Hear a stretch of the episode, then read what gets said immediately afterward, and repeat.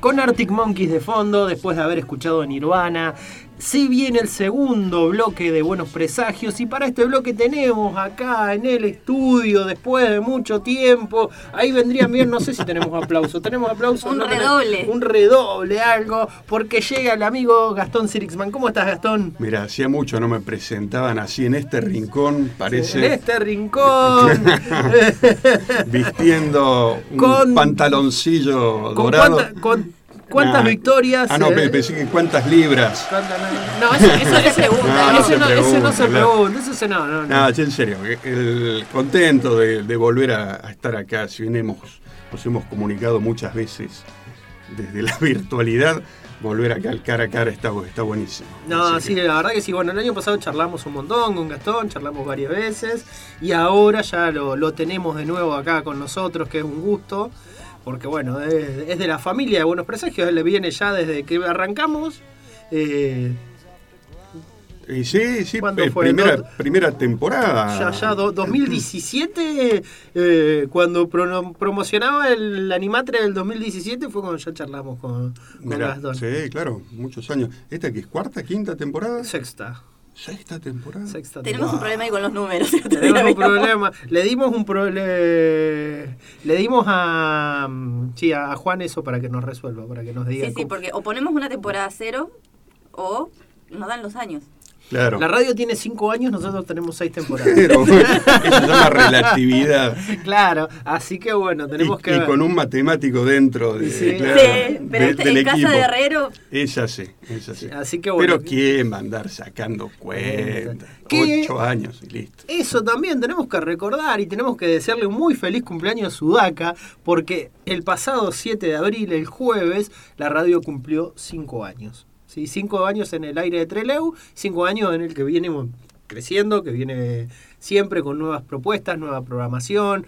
Y lo que no es nuevo es porque se ha mantenido también y ya hay programas como El río suena, El grito de la tierra, que estuvo hoy, que arrancó hoy, El grito de la tierra a las 10 a las 10.30 de la mañana todos los programas que están siempre y que se vienen manteniendo, buenos presagios también. ¿eh? estamos ahí en la grilla. Estamos ahí, estamos ahí entre, entre esos que se mantienen todavía. Así que bueno, es un saludo muy grande desde acá, desde nuestro espacio para la radio.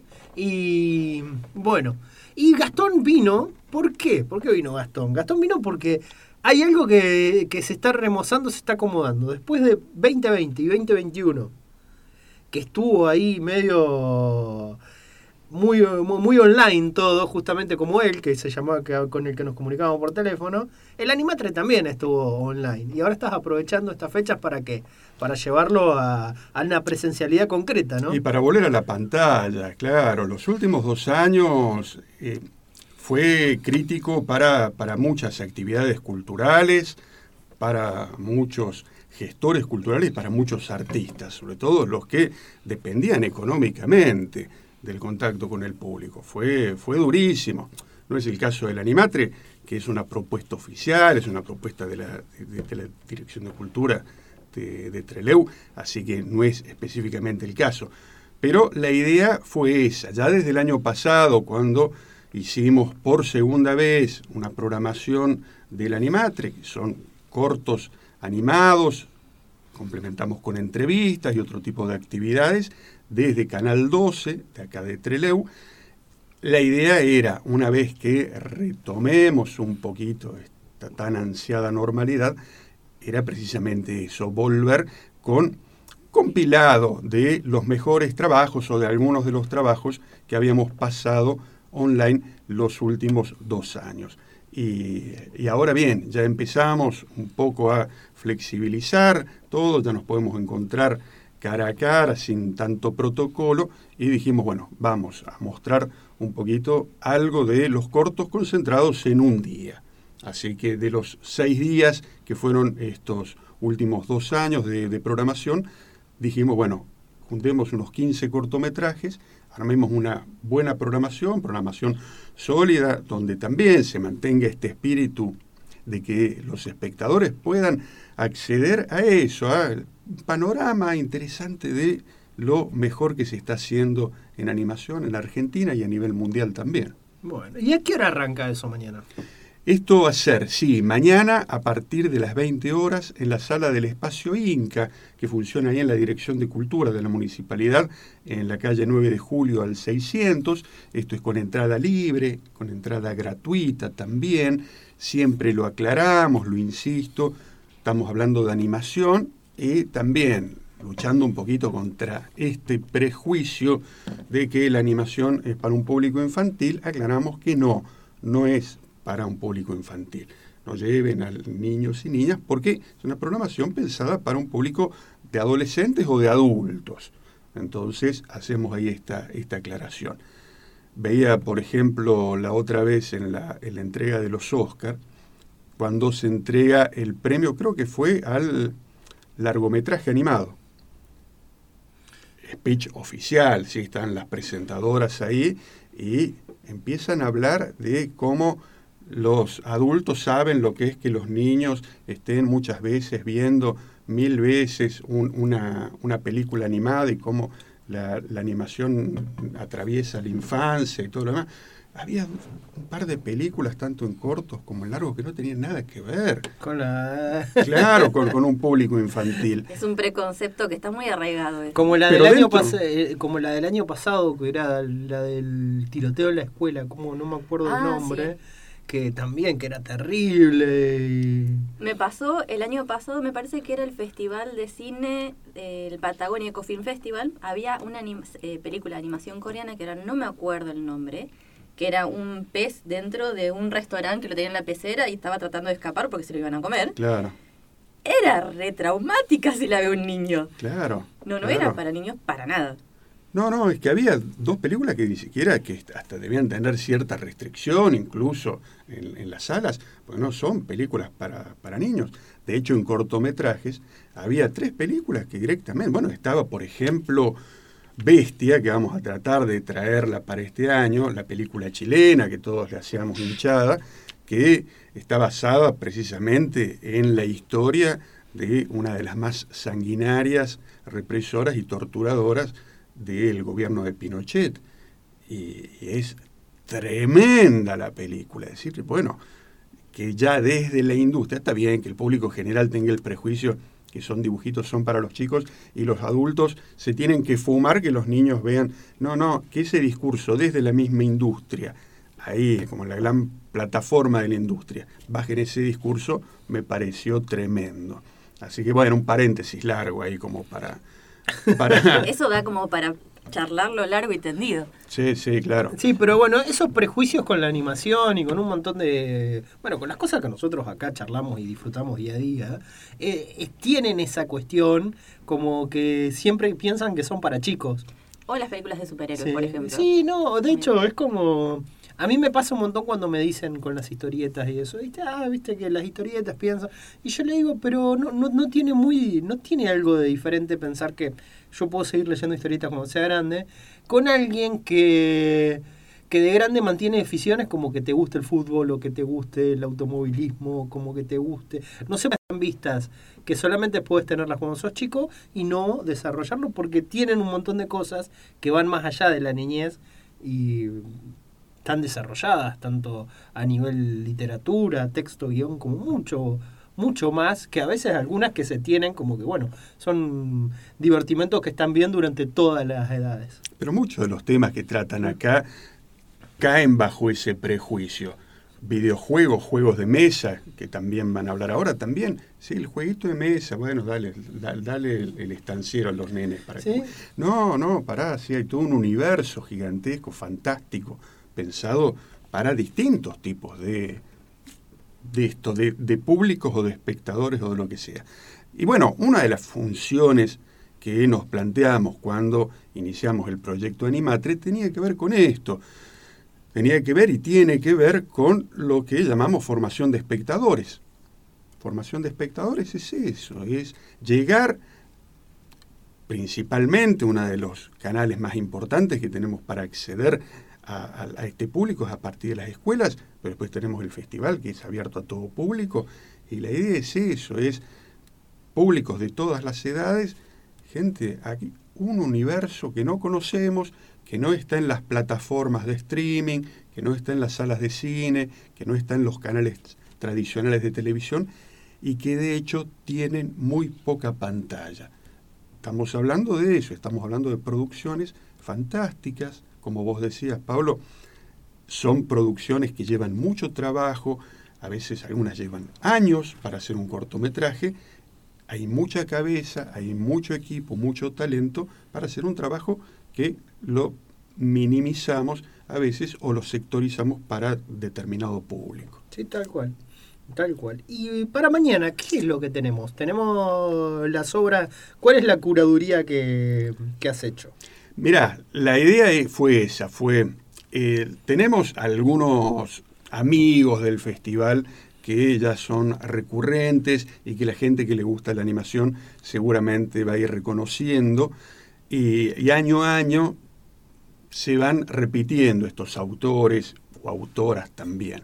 Y, bueno, nos, nos interesa también eso, que en esto de que los espectadores vayan acostumbrando sus ojos a, identificar a, estos nuevos autores o autores ya consagrados, ir eso, repitiendo algunos autores y ir viendo cómo van evolucionando.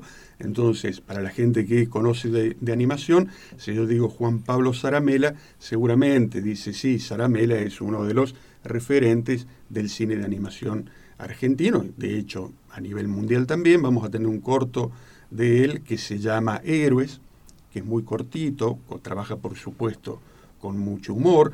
Vamos a tener eh, dentro de esta programación varios cortos que son argentinos.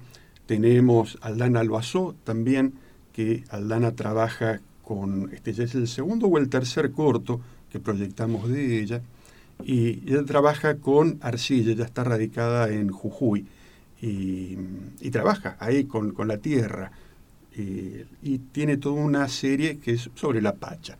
También es un trabajo de pocos minutos, a partir de eso, de va modelando cuadro a cuadro figuras de arcillas en relieve sobre relieve y, contando su historia de una manera muy poética. No me gusta mucho decir es hija de, pero bueno, lo menciono. No es, tiene. es, hija de Caloy y, hermana de, de Tute. De Tute. sí. Ah, Ella tiene un corto que me parece que estuvo eh, siendo promocionado por Cultura de Nación durante un tiempo, ¿no? Eh, puede ser, puede ser, no. Que me parece que era con financiación, no sé si era del Inca o si era el Ministerio de Cultura, que está dando vuelta en las páginas oficiales. Ah, bien, bien, sí, sí, sí, es muy probable.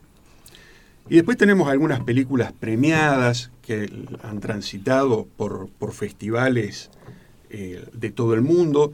Tenemos Después del Eclipse, de una directora argentina que se llama Bea Blankenhorst, que, es dulcísimo, también un cortometraje, debe durar 8 o 9 minutos con animación de muñecos, stop motion, con muñecos, y que es fantástica, de una poesía hermosa, y eso, en un pueblito hay un eclipse de luna que hay, produce todo un cambio en una en, ese pueblo con tantas represiones. Ah, Así que, que lindísimo, lindísimo trabajo que también ojalá en algún momento podamos comunicarnos con ella o traerla presencialmente al festival para, que nos cuente un poquito la trayectoria de estos cortos y, en qué más está trabajando. También tenemos un trabajo muy premiado que vamos, lo vamos a tener como cierre del festival, que es Metamorfosis, de Carla Pereira. Carla esta es un personaje también alucinante, Carla Pereira, búsquenla en las redes sociales. Ella aparece siempre en sus fotos está en la Torre Eiffel y ella se tira al piso y aparece como que está muerta en el piso, vamos, en cualquier lugar en el que está. Y después las selfies son todas así, con sus amistades, se tiran todos al piso y fingen estar muertos. Y ese es el, perfil de, de, Carla Pereira. Y muy talentosa. Tengo entendido que ella nació en Argentina, pero vive hace muchísimos años en, en España toda su obra la ha desarrollado en España, y Metamorfosis es como el segundo corto que tiene mucho impacto de, Carla. De hecho, es la segunda vez que es nominada al premio Goya por una película rara, es una película complicada, son, vamos a ver también, stop motion de, con, muñecos, vamos a ver que son eh, muñecos feos, ¿sí? entonces trabaja con la fealdad como estética. Eh, también muy talentosa y muy interesante de ver Metamorfosis, insisto, los Goya son como el, Oscar español. Sí, sí, sí. sí Así que, que, como para tener ahí una referencia. Eh, este año, o en realidad el año pasado, a fines del año pasado, también con otro corto, que vamos a tratar de tenerlo, obtuvo una nueva nominación y también con una estética muy similar. Así que bueno, vamos a tener algún trabajo hecho por encargo, precisamente sobre el mate, digo precisamente señalando el mate que acá circula sobre la mesa, y que también lo dimos creo que en la edición del 2020, que es colaborativo y por encargo, pues me parece que está, fue pedido a una productora argentina que es Buda TV, que por la Asociación Nacional del Mate. No sé, cómo se llama. la Asociación Nacional del Rifle. El Día Nacional del Mate. Claro, la maneja algún Charlton Heston de acá. algún fundamentalista debe ser, seguramente. Bueno. Y, esos que te dicen, no le pongas nada. Claro. puedo, puedo ser yo entonces. Claro, ¿qué es eso? El coco en el mate. No, bueno, tenés suficiente apertura para hacer eh, tereré, así que. Ah, no, pero bueno, eso es otra cosa. No, no, esa es otra eh, asociación. Eso, es otra cosa. y, bueno, digo que es colaborativo porque en este, en este corto, que es sobre el mate, que dura también poquitos minutos, trabajan, no sé, 20 animadores que cada uno se encargó de 4 o 5 segundos de animación. Y, y, es lindísimo, es fantástico, y ahí uno ve también diversidad de, de estilos y de técnicas. Y son animadores no únicamente argentinos, sino que hay de Paraguay, Uruguay, de Chile, de Ecuador, así que está, está buenísimo también como experiencia colaborativa. Así que bueno, vamos a tener, ah, y también tenemos dos trabajos locales, que está buenísimo mencionarlo. Tenemos una, una colaboradora que se sumó ya hace un par de años al Animatre, que es Sabrina Kuzniek, que mm, hizo su primer trabajo, que fue Juntos somos Magia, un trabajo de animación 2D, dibujo animado. Lo presentamos el año pasado. Este año también fue seleccionada para un par de festivales en Europa, así que está, está muy contenta y lo vamos a presentar creo que por primera vez en pantalla grande y también vamos a tener un trabajo de otra artista local, local de acá de Trelew, que es Sofía Esparza, que es Qué Novedad, un videoclip a partir de un tema de ella, compuesto e interpretado por ella, más una cantante, y también ella hace la, eh, toda la, animación y cuenta con la colaboración en este caso de Román Cura. Es el que ya habían presentado en el Animatre de diciembre. Eh, pasado, exactamente, ahí lo presentamos cuando hicimos la presentación del largometraje que ellos hacen en, en conjunto. Así que, el, que este vendría a ser la segunda vez que lo, que lo mostramos. Ah, muy bien. Así que bueno, ese es más o menos el panorama que tenemos para mañana a las 20 horas en el espacio Inc. Buenísimo. Mañana a partir de las 20 horas, entonces en la 9, 9 de julio y casi Pecoraro, ahí en el, el 600. Sí, en el espacio Inca. Buenísimo. Te quería preguntar otra cosa. ¿Viste Red? No vi Red todavía. ¿No, viste Red? no, no, no vi Red. ¿Hicieron ya algún análisis? La semana pasada me los paré, primer programa. No, no, todavía no. no, dije, sí, charlamos que la veamos. A mí me gustó mucho. Me, me, gustó, es de las que más me viene gustando del, último, del último tiempo. Va, aunque Luca me encantó también, así que. Eh, nunca, Luca me encantó. Encanto no la vi. Está muy buena. Encanto no la vi. Tiene una banda sonora adictiva. Mi, hija, mi hija escucha, eh, tuvo una temporadita con el video de No se habla de Bruno que... te taladra. Que, taladró un poquito y uno queda replicando. Pero, no, no, no vi y caso sí, pero Luca me encantó, me, gustó mucho. Sí, sí, de, la, de las del, año pasado, eh, ahí armando un pequeño podio. Eh, Sí, Encanto está muy bien, a mí me, gustó mucho. Se sale un poquito ahí Disney del, del, antagonista tan presente, tan, tan malo, digamos, acá como que el antagonista, eh, mm, bueno, sin deschavar demasiado, para aquellos que, que no lo vieron, eh, no es el villano, no está el villano. Y eso me parece un, un giro importante. Eh, después los Mitchell contra las máquinas me pareció extraordinaria película, para mí una de las, de las mejores. Y, mm, sí, bueno, estaba el consenso esa de que ganó Encanto, pero todo el mundo decía tendría que haber ganado el Oscar, habló eh, Mitchell versus las máquinas. Sí, sí, sí, porque por estética, por, por jugarse, por otras cosas, por otra trama, eh, digamos, adecuando... La animación, la, parte. Eh, totalmente, sí. Además tiene como una velocidad que es como muy aplicada a la actualidad. Esta cuestión de la instantaneidad de las redes lo maneja como central. Lo, es, vertebral eso, y lo han incorporado también como recurso estético, y me parece que es todo, todo un hallazgo como para seguir explorando por ese lado. Y lo otro es como más tradicional, pero, y Luca también, Luca, deliciosa, deliciosa película. Mm. Pero bueno, sí, Luca que decía que era... Eh, la sirenita de no, eh, Call Me By Your Name de Pixar. no. Sí, sí, le, vi eso, sí. Sí, sí, vi eso. Bueno, bueno, Gastón, la verdad que un gusto como siempre es tenerte. Un placer, bueno, esperamos entonces ya queda la invitación para las próximas, así charlamos algo más de animación, vamos retomando nuestro nuestro curso de animación por radio con, con el señor Sigman. Y charlamos de eso, charlamos de Star Trek y que, ya estamos ahí uh, hay, hay, que hablar, hay que hablar, hay que hablar de, de, Star Trek. Hay que hablar de Star Trek. Pido, pido, pido banco acá. Hay una repuntó y la trabajó, entonces fue como. Claro, una se puso re buena y, y la otra, y la otra viene. Pero, cada capítulo, hoy vi el, ayer noche vi el último y estaba. Ah, yo no lo vi. Que, no, no, no. Cada vez me parece más horrorosa, pero bueno. ahí, ahí, veremos. Bien, bien, pero hay que dejar de cantar incluso un poquito. Sí, sí, hay creo que dejar de cantar, sí.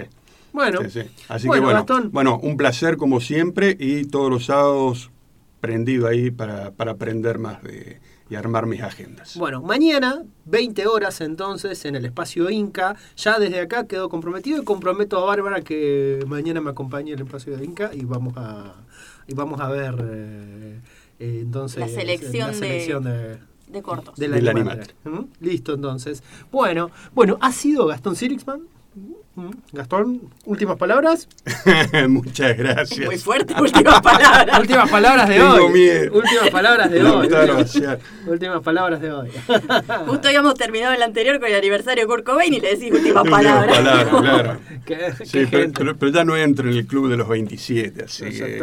Sí, sí. Claro, zafaste, ya está. Ya está. Ya pasó. el de los 27 y el de los 33 era, ¿no? Ah, claro, sí, sí. El de los 30. Eh, ¿También hay otros más de 33? Sí, hay otros más de 33. Mira. Eh. Bueno, nos vamos entonces con un poco de música. Vamos a escuchar ahora al señor Julian Casablancas, a los Strokes, haciendo Heart in a Cage.